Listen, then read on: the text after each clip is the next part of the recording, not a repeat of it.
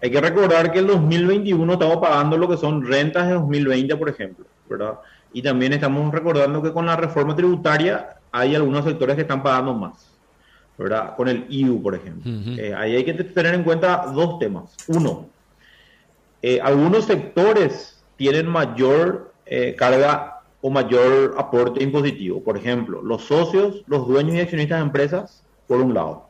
El sector agrícola y pecuario y los agroexportadores. ¿verdad? Ellos son los sectores que están aportando un poco más.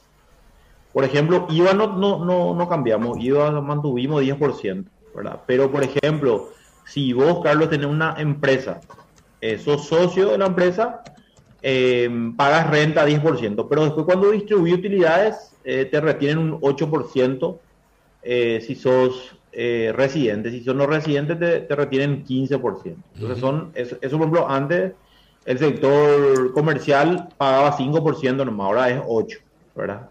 Y el sector agrícola y pecuario no pagaba lo nada, ¿verdad? Entonces ahora está pagando eso. Entonces esos son algunos cambios. Ah, bueno, pero, eh, eh, pero ¿cómo consideran ustedes la recaudación excelente?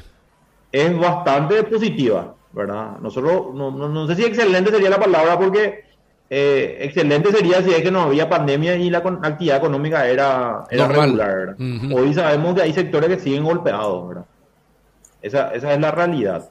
Eh, para nosotros, nosotros es positivo eh, porque hay sectores que están recuperándose. El sector de agricultura, un sector que está bastante bien. El sector comercio mejoró en estos eh, cinco primeros meses del año. el sector de hotelería turismo, por ejemplo, está muy mal, ¿verdad? está en, rojo. y bueno, es lo que, lo que nos toca, ¿verdad? nosotros creemos que las acciones que hicimos desde el gobierno funcionaron porque hay muchísimas medidas que establecimos, ¿verdad? Eh, inclusive hasta reducción de impuestos, ¿verdad? En el caso del sector eh, de gastronomía, eventos, turismo, sigue habiendo un, una... Eh, justamente ahí, ahí están... Ahí estamos mostrando, eh, sí, lo de mayo de 2021, el acumulado.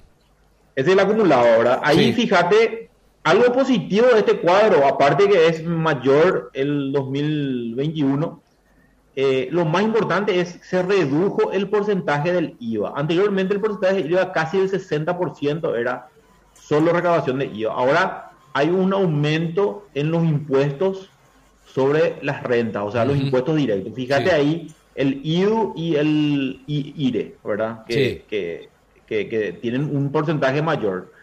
Eh, ese es un cuadro un poco complicado de, leerlo, pero ahí está por los impuestos, ¿verdad? Ahí vas a ver que el IRE, el verde, tiene una incidencia importante, también el IVA también se mejoró, ¿verdad? Eh, la, siguiente, si se puede ver, ahí está el IVA, ¿verdad? Como esa es la, la, variación interanual, ¿verdad?